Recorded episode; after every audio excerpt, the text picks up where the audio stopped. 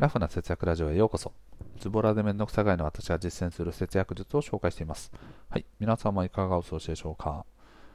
ということですね。今回もお待たせいたしました。フリートーク。はい。どなたも待ってねえよって話かもしれないんですが、はい。喋らせてください。はい。改めてですね、まあ、あの、大人になってもね、こう青春というかね、没頭するものが大事だなと思う、思ったよというお話をしていきたいと思います。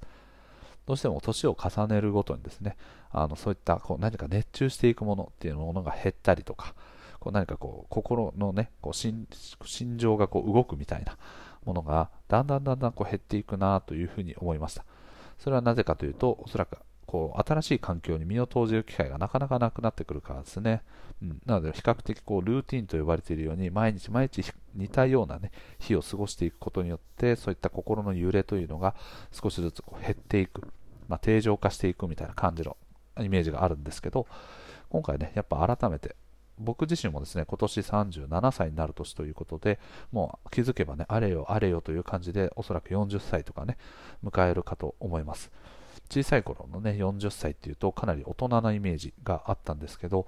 自分的にはまだねそんな気持ちではないんですが旗から見るとねそういった、まあ、ザ大人ですね。まあ、厳密に言うと、字、大人かもしれないですけど、はい。といったね、年に差し掛かるんですが、今回このお話をしようと思ったきっかけは何かというと、と僕が子供から影響を受けてですね、こう聴いてるアーティストがいるんですね。それがそのガールズガールズというアーティストなんですね。これはですね、あの男の子で言うとね、仮面ライダーとか、あの何々レンジャーみたいなのがあったと思うんですけど、これの女の子版っていうのがね、最近出てるんですね。ここ4、5年ぐらいかな。4、5年ぐらいで出てきていて、で、それらに出ている子たちっていうのが基本的にその EXILE の運営しているですね、あのグループなんですね。まあ、こう EXILE とかがダンス教室をやったりとか、そういうレッスンとかをしてると思うんですけど、そこにこう所属している方々で組んだユニットなんですね。なのでダンスがうまかったりとか、歌がうまかったりっていう感じのね、女の子9人かな？でできてるグループになってます。で、歌とかもね、意外と良かったりとかするんですけど、やっぱね、その、エグザイルグループということもあってか、あの、そのダンスとかがね、すごく上手なんですよ。で、まあそういったね、あの歌の良さ、ダンスとかね、映像としてのその凄さとかね、そういったものもいろいろあるんですけど、そういったそのパーソナルな部分、まあその個人的なね、その、こう何かライブをやっているとか、何か配信をしている間の、そのオフの映像とかもね、いろいろと見てると、やっぱすごく人間味があるんですけど、それ以上にね、やっぱりこう楽しんでいるっていう感じであったりとか、あとはこう頑張って乗り越えようとしているみたいな感じが、すごく僕はね、あの見ていて、あ、すごいなっていうのを感じるとともに、じゃあ日常においてね、自分にそういうものが今現在あるのかっていうと、あんまりないなっていうふうに正直思ったんですね。なので、こういうものを自分自身も作りたいと率直に思いましたね。何かこう悔しい思いをするぐらい打ち込んでいくものであったりとか、はい、もう楽しいと、もう時間を忘れてついついやってしまうよっていったようなくらい熱中してこうやってしまうようなことっていうのが今現在ないので、ちょっとそこはなんかこうね、大人になるにつれてやはり時間の使い道であったりとかあとはその家族っていうものができて責任を負っている範囲っていうのは広がっているので従来と同じような時間を従来と同じような熱量でできるかというと決してそういうことではないんですけど今の環境の中でできうることを、まあ、自分の中で探して何かこう没頭熱中できるものが欲しいなっていうふうに率直に思いました。皆さんそういったものはありますか？僕自身はもともと無趣味人間ということもあってでこれがね逆に言うと功を奏していていろんな趣味にねお金をかけるといったことが今まであんまなかったんですよね。なので、まあ、結果的に節約をしたりとか、まあ、無駄な、ね、浪費といったものも防いだりとかそういうことにつながってくるんですけど今はねそういった趣味が欲しい。はい。趣味はねあのそんなすぐにサクッと見つかるのかっていうとね絶対見つかんないんですけどなんかこうね何かこう情報をいろいろとこう収集していくっていうことが大事なのとあとはやっぱりこう、ね、今の環境の中ではできないんじゃないかっていうのを思い込んじゃってなかなか一歩踏み込めないっていうのはあるんですよね、うん、例えば子供がまだうちは6歳と3歳なんですけど子供がちっちゃいちっちゃいのでまだまだ手間手がかかると。だからそんな中ね休みの日に時間を作ろうと思ってもなかなか作れないじゃないか。じゃあそんな趣味を見つけてもしょうがないよねみたいな気持ちが少なからずあったりするんですよね。うん、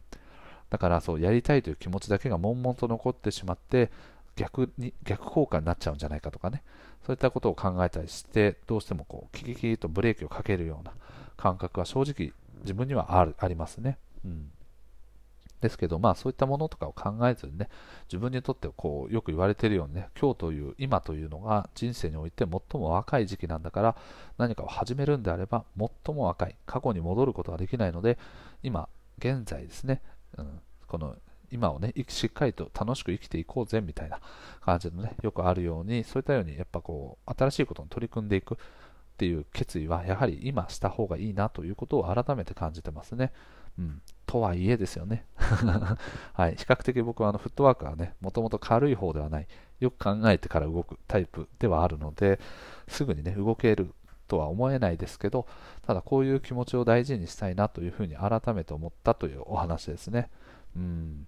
やっぱね、青春時代ってなんか意外と逆に言うとそういうね、あの責任が程よくないというか、責任を考えていく範囲っていうのは自分だけであったりとか、あとはね、その自分の親であったり兄弟とか、そういった範囲だけなので、まあ、数えられる範囲でしかなかったので、ある程度融通の利くような、ね、行動ができたんじゃないかなとは思うんですけど、はいうん、なんかね、こうそういうような感覚で、ね、没頭して、そうしていくとね、多分人生多分もっと楽しくなっていくんだろうなっていうふうに思いますよね。別の回でちょっとお話するかもしれないですけど、僕の周りというよりかはね、今働いているクライアント先ではゲームをやってる人がね、すごい多いんですよね。で、それもですね、まあ、新しいソフトがあった出たりとか、好きなソフトが出たりとか、あとはそのアップデートとかしてね、あの進める面が増えたりとかすると、もうそこから2日間ぐらい寝ないでゲームやってますみたいな おいおいみたいな仕事大丈夫かみたいな感じはあるんですけどそういったようなねあの時間とかも気にせず打ち込んでいくものっていうのがあるのはやっぱ改めてすごいなっていうことを感じますねうんもともとこうね熱しにくく冷めやすいタイプなのであこれいいって思うことがなかなか少ないんですけどそういったものとね、こうぜひとも巡り合うために、あれやこれやっていうのをいろいろと試しながらですね、うん、できるものっていうのを考えたりとか、あとは自分の心が動くものっていうのをね、探していきたいなというふうに思いました。はい、ちなみにね、皆さんもそのガールズガールズっていうのをね、ぜひ興味がある方はね、聞いてみてください。あの、YouTube とかでもね、動画とかが、まあ、フルではないですけど、落ちてたりするんですね。で、まあ、あの、どれぐらいなんだろうな、高校生ぐらいですかね。うん。まあ、多分一番最初結成した時は中学生とかも多分いたと思うんですけど、はい、あのダンスがね、とりあえずめちゃくちゃうまいです。なので僕自身もですね、なんかこう、そういったダンスを見てると、もともと習ってはいないんですけど、あ、このダンス踊れるようになりたいなとかね、今娘とかがこう、そういうの DVD とかを見ながら、結構ね、こう、あ、あこういうダンスだ、こういうダンスだみたいなのね、探りながら結構、あの、勉強してるみたいで、それが楽しいらしいんですね。なので、じゃあこれ子供と踊れるように僕もね、あの始めてみて、で、そしたらもしかすると打ち込めるんじゃないかとかね、そういったものをいろいろとこう考えさせられるような、ね、いい機会でした。なので皆さんもですね、まあ、年とかね、全く関係ないので、最もね、人生で今一番若い時に何かこうね、心揺さぶるもの、そして人生を豊かにしていくようなね、こう楽しいと思えるものをぜひとも探してみてください。ということで今回の配信は以上となります。最後まで聞いてくれてありがとうございます。また聞いてね。バイバーイ。